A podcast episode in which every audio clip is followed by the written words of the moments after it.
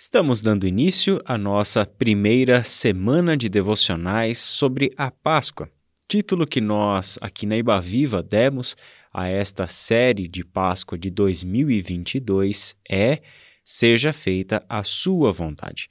Isso é uma recordação das palavras de Jesus Cristo em sua submissão ao Pai. É importante lembrarmos que esta série se insere dentro de um ano em que nós estamos olhando a aplicação do discipulado. Estamos olhando como o discipulado se concretiza nas mais diversas facetas da nossa vida, a vida prática dos discípulos de Jesus Cristo. Por isso, ao longo do mês de Páscoa, traremos à nossa memória os feitos de Jesus Cristo concernentes à sua paixão, mas faremos isso sempre destacando Jesus como alguém que viveu em obediência total ao seu Pai, alguém que nos dá o exemplo de submissão, alguém que nos ensina que obedecer ao Pai é o caminho da verdadeira felicidade, da vida plena. Por isso, aprendemos primeiramente com Jesus Cristo, nosso Senhor e Salvador, o caminho da obediência. Hoje nós leremos o texto de Efésios, capítulo 1, do versículo 7 até o versículo 10. Faremos essa leitura com base no texto da Bíblia A Mensagem, uma tradução que nem sempre a gente usa aqui nos nossos devocionais, mas que hoje ela será muito apropriada. O texto diz o seguinte: Por causa do sacrifício do Messias, que derramou seu sangue no altar da cruz, somos um povo livre. Estamos livres das punições decorrentes das nossas maldades e a verdade é que somos totalmente livres. Ele pensou em tudo e providenciou tudo de que precisamos, e fomos incluídos nos planos que ele teve tanto prazer em executar. Ele fez tudo isso antes de nós, em Cristo, um plano de longo alcance em que tudo está ajustado e centralizado nele, nos mais altos céus e na terra. Com estas palavras, muito bem traduzidas por Eugene Peterson na Bíblia A Mensagem, temos aqui o cerne de toda a história que a Bíblia nos conta. Ou seja, o que aconteceu no sacrifício de Jesus, o que acontece na cruz do Calvário, é o cumprimento de um plano eterno de Deus. Este plano eterno que Eugene Peterson chama aqui na tradução de um plano de longo alcance. Eu gosto muito dessa imagem, gosto muito dessa visão. Deus como um tremendo de um estrategista, alguém que vai construir um plano, por meio deste plano ele dá início a um processo ao criar todas as coisas. Então este plano é anterior até mesmo à própria criação, à própria fundação do mundo, e este plano está sendo desenvolvido ao longo da história. É como se Deus, nos bastidores da história humana, esta história que nós conhecemos de pecado, histórias de opressão, histórias de violência e injustiça, essa história humana que os nossos olhos contemplam tem um bastidor. Essa história tem um plano eterno que está agindo por trás de tudo isso, justamente para consertar esta história caótica que a humanidade vem construindo e vivendo ao longo de todos os séculos, ao longo da sua existência. Como crentes em Cristo Jesus, nós precisamos de uma maneira adequada para lermos a Bíblia e sabermos que esta Bíblia, 66 livros divididos em Antigo e Novo Testamento, divididos em livros é, do Pentateuco, livros históricos, livros poéticos, livros proféticos, no Novo Testamento, os Evangelhos, Atos dos Apóstolos, as cartas, o Apocalipse, enfim, todas essas divisões por blocos e gêneros literários da Bíblia estão a serviço de uma grande história. A Bíblia, sim, conta uma grande história se você ler a Bíblia de Gênesis a Apocalipse, nem sempre você será capaz de captar de primeira que ali existe uma única narrativa e única história sendo contada.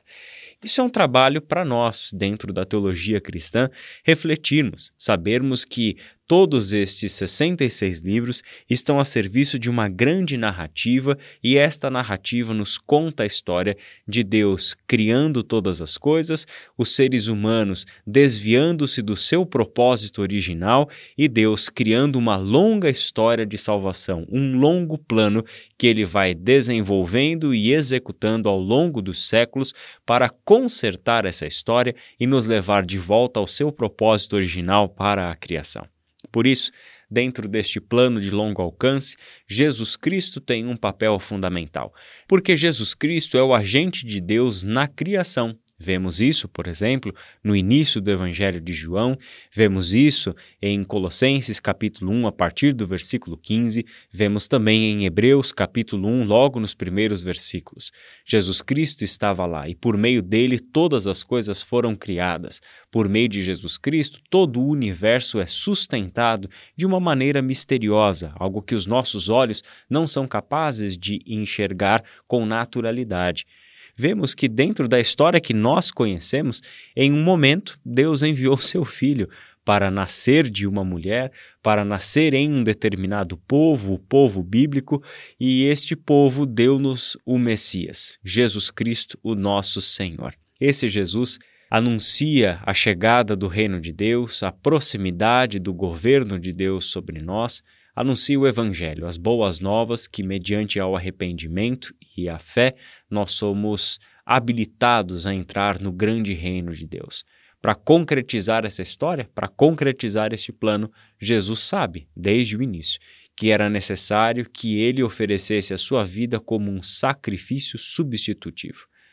O preço do nosso pecado seria pago por Jesus Cristo na cruz do Calvário. Ali ele morre a morte que nos era devida, a morte que nos aguardava. A sentença de morte a qual nós estávamos destinados cai sobre o Filho de Deus, e com a sua morte na cruz do Calvário, ele nos redime, faz uma nova criação. Esta é a história de longo alcance, história que nos torna livres, história que nos faz um povo verdadeiramente livre e tudo isso provém de Deus. É Ele quem arquiteta esse plano. É Ele quem providencia cada detalhe dessa história que se desenrola nos bastidores da história. É Ele quem está atuando em todas as coisas para que você e eu, meu irmão e minha irmã, fôssemos hoje alcançados por Sua graça, acolhidos na Trindade Santa e recebêssemos uma nova vida. Que Deus seja louvado por isso que nós, povo de Deus, abramos os nossos olhos para ler as Escrituras com essa perspectiva. A Bíblia nos conta a história de um grande plano de salvação divino. Este Deus está atuando em tudo para que nós sejamos salvos. Ele constitui o seu Filho como aquele que haveria de cumprir o seu plano, e é exatamente o que Jesus faz na cruz do Calvário que este mês de reflexão sobre a Páscoa, sobre a vida de Jesus e a entrega do Filho de Deus como o Cordeiro do sacrifício que tira o pecado do mundo, alimente as suas devocionais, as suas leituras bíblicas e traga muita edificação sobre a sua vida e sobre a sua casa. Vamos orar? Pai querido, muito obrigado pela tua santa palavra, por esta tão maravilhosa, Pai, revelação do teu plano que acontece em Jesus Cristo.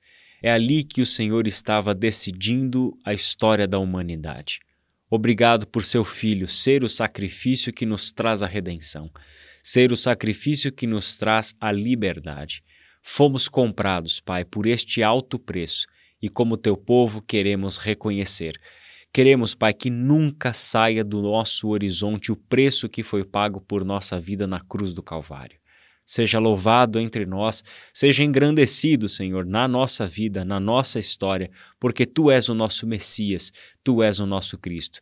E hoje nós fazemos parte deste plano de longo alcance que o Senhor realizou na história e que ainda há de realizar até o dia final. Seja louvado em nosso meio, em nome de Jesus. Amém.